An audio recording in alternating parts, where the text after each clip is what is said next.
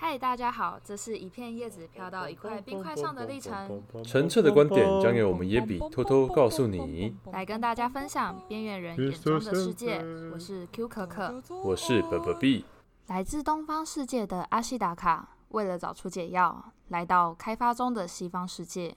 他遇到了发展铁之夜的黑帽，也遇到了被狼养大的少女。里头的动物会说话，里头的动物也有人性的存在。究竟阿西达卡所受的毒是因何而起，因何而解决呢？就让我们一起来探讨宫崎骏里的魔法世界吧。一开始在看的时候，我看看，我觉得他蛮虚伪的。有吗？有到虚伪吗？尽管他说他想要站在一个中医的角度，可是他的目的是什么，我还是不知道。他好像也没有特别表明说他自己目的是什么。对啊，他从头到尾都没有说过他的目的。然后一开始我一我一直站在动物的角度来看，我一直觉得那个。那个女的很该死，黑帽吗？就是那个女领主，对啊对啊，黑帽啊。可是你知道，她相对的，她就维护那些被社会遗忘的人呢。就是她总要给她一点闪光点。到后来就是立场问题，对那些被社会遗忘的人来讲，她是好的；可是如果对动物来讲的话，她就是纯粹的坏。可是我觉得那些他会变成那样子，有一些本质是因为他们想要去发展呢。我知道啊，发发展没有错啊，啊，他就端一碗水，然后。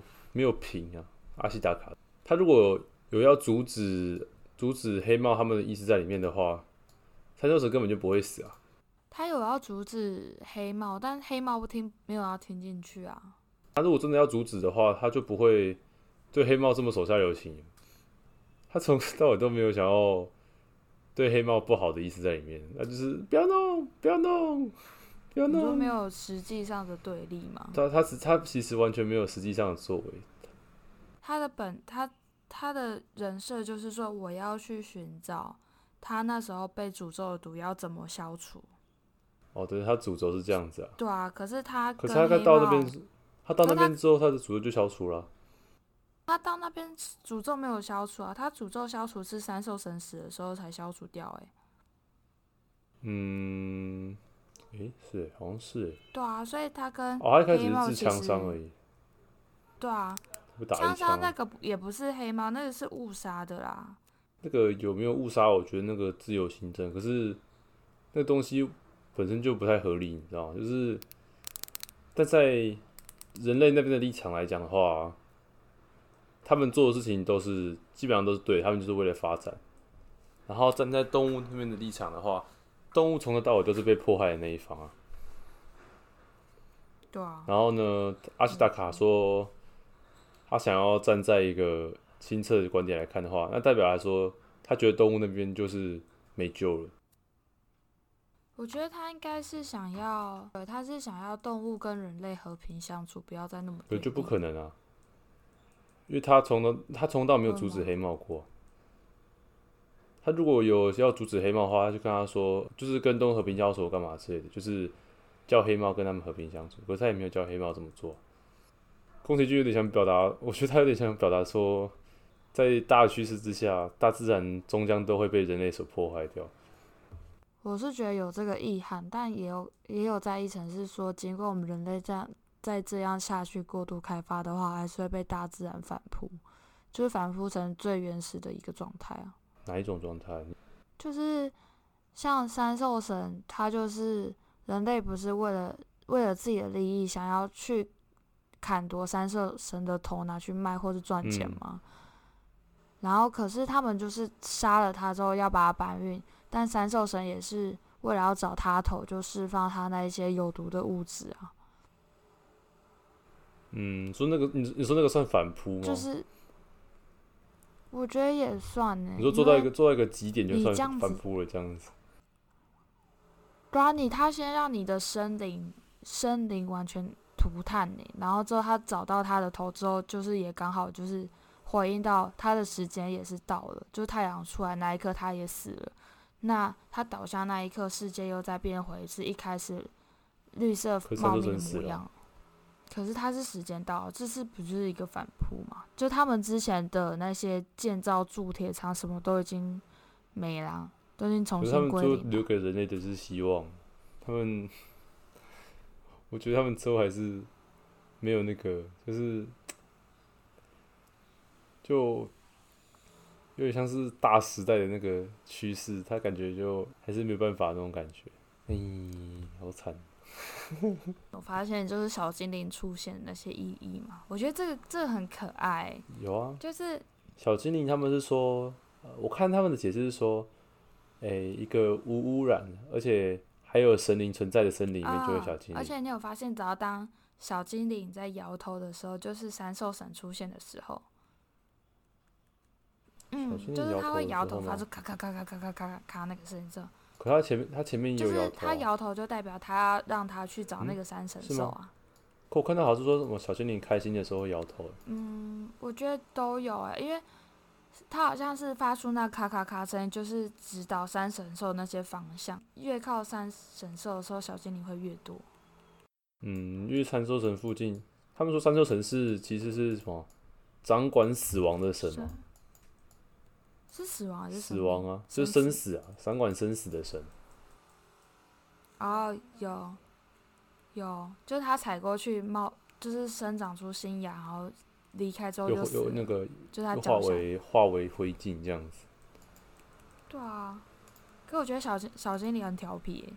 小精灵也不能干嘛，他只是在在旁边这样混来混去这样子。他就很调皮啊，就是那个阿西达卡，不是在第一次有人受伤的时候，不是要背那些两个伤患吗？他趴在背上，在旁边晃。对，然后小精灵在旁边模仿他。哦，对啊，后面跟着跟着跟着一两个人模仿他跑步。还还是还笑他说：“你怎么那么慢？”所以我觉得魔法公主其实就是一个蛮蛮悲剧的事情。我觉得如果我要从头到尾都悲剧的话，那个谁，那个魔法公主可能。可能也要去世才才会有那感觉，可是他为了留一个好结局，就是让人类跟森林中间有个枢纽，所以他让阿西达卡跟莫卡公主在一起那种感觉。他们最后没有在一起啊？有啊。他们他们说，他说那个啊，那个莫娜他们，他就是在森林里面啊。他说，呃，他说他没办法接受跟人类在一起，不过然后那个阿西达卡就说，那我会过去找你这样子。然后就说好。哎、欸，我觉得他那个毒的意思是他只要想要伤害人还是怎样，他的他就会很失真，就是杀害，算失真吗？就是那个准度就会有点偏颇。杀害什么意思？就是他那时候不是他手不是中毒嘛？他不是想第一次使用要射箭的时候，那个手上毒不是就影响他射箭？哦哦，你说给他力量这样子。对，然后结果他想要就是轻轻的打掉他手上的那个，就是攻击老百姓人的那个人的剑而已，但他却失真，就把他双手都给射下。哦，对啊，那个是对人类的憎恨啊，对人类攻击加成，很扯呀，他随随便就是一条一根箭过去就会嘣，把人全部爆头这样子。可是那是那个毒引起的吧？因为那个是一开始的那个拿拿各神对人类的憎恨啊。哦、oh.，因为他对他对他非常痛恨人类啊，所以他只要攻击人类的时候，他就会有攻击的加有攻击力的加成这样子。哦、oh,，他这个很很有一个代表性。哎、欸，可是我真的觉得阿奇达卡他真的是有想要去了解每一个人他们的立场哎。有啊，他了解啊，可是他自己的立场就他算是站在达达拉城那边吧。达达拉城，我觉得它比较像是偏向工业发展类型的，就是他想要发展一个钢铁，或是在发展一些比较具有科技感的东西，会想让他们国家在进步。没有，就对对人类来讲，他们是好的啊。对，可是我觉得阿西达卡他立场是他想要维护自然，或是跟自然好好相处的那一方，就很像是现在的环保人士啊。可是他没有，他没有做出什么实际的作为，让大自然跟人类共存。就。他他虽然没有表现出说，我希望你就是要跟我一样具有环保意识，就如果你不造，如果你破坏环境的话，我就挞伐你这种，我觉得他不是，他比较像是哦，我听到大自然给我一些回馈，那我们就跟着他好好相处，就是好好对待他，就像我们对待把大自然的每个生物都当做他是他的朋友一样，就也不去伤害他，也不去恶意的去逼迫他，就是好好相处。我觉得这只是他的一个中心的立场，主要中心的立场吗？可是他这样子，他说他朋友都死光光哎。那是他朋友吗？可是他的真正家人就是这样子在村落里跟他大自然和平相处啊，他都只是出来去解惑，遇到一些不算是朋友吧？你觉得他只是出来增加人生阅历的感觉？对啊，他就是来历练的，然后顺便交个女朋友。他，他是王子。我觉得他他的把妹技巧真的很高超，我真的觉得厉害。他从头到尾都只有对那个吧，都只有对魔法公主好而已吧。对啊，他就是因为魔法公主的立场跟他的立场比较相近啊。没有啊，他跟他立场差很多哎。那我是说，是跟动动物相处或维护自然这一块，但他不会到去憎恨人类。可是讲真的，有血有泪才是人类啊，有怨报怨，有仇报仇，然后。你对我不好，我就对你怎样，这样其实才是比较符合人性的做法。对啊，所以你不觉得他们很人吗？他们家园被毁灭，然后他们想要报仇，然后就跟那个那个什么蚁氏族，蚁氏族，他就是一个非，他虽然是一头三神兽，可是他就是一个非常有人有人性化的一头山巨牙猪。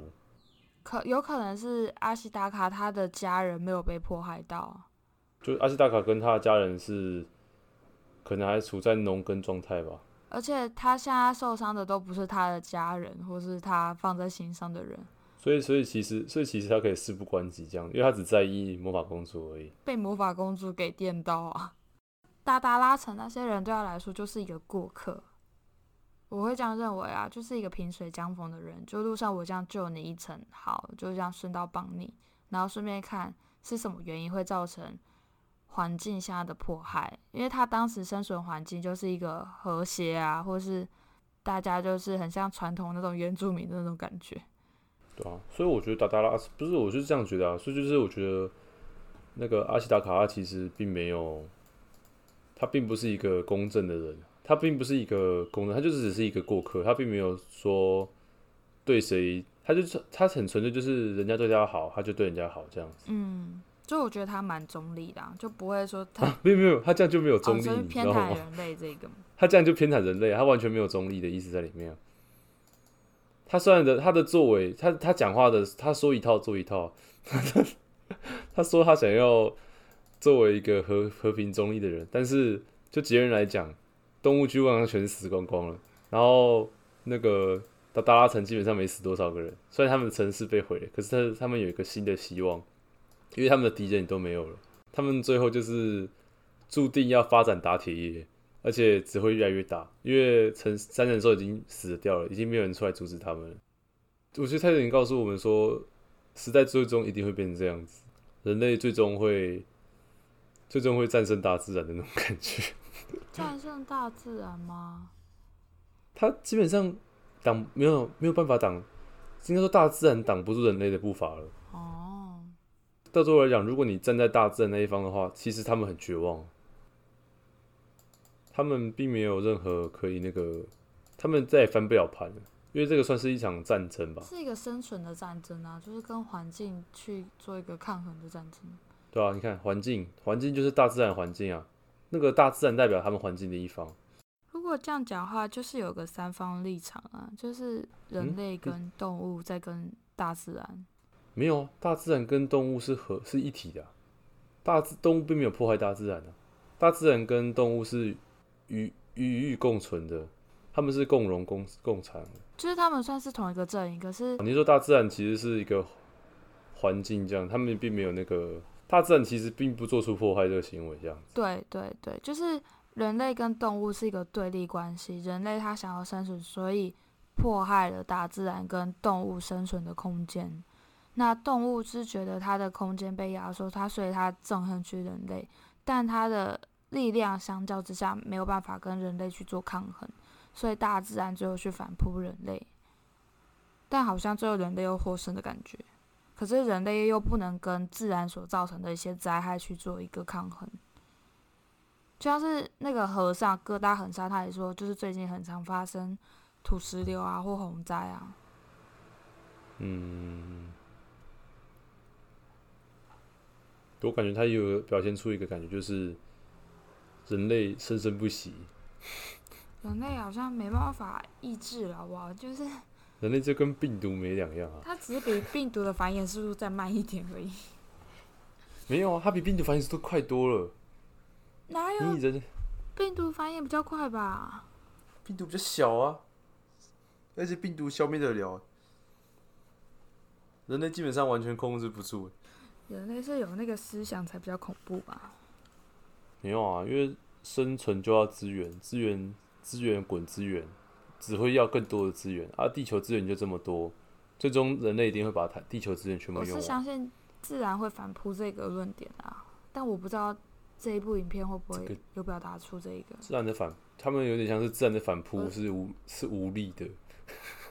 他们应该是说，面对自然反扑，大家都是无力的吧？不管是动物还是人类啊，可是人类就是一个动物啊。面对自然的反扑，大家是无力的归无力，可是就是尽管自然反扑人类，自然反扑一切好了，就结论来讲，人类还是活下来。我们认为，人类为了发展，想要拥有更多的自然资源，在这个趋势下，大自然终将被人类迫害。但是物极必反，大自然最后还是会将人类种的因反扑回去。看完这部动画片，你们有什么看法呢？欢迎一起在底下留言讨论哦。今天的野比结束喽，我们会不定期更新即将落幕的大学生活，请大家关注我们并且收听我们的节目。那大家下次见喽，拜拜。拜拜。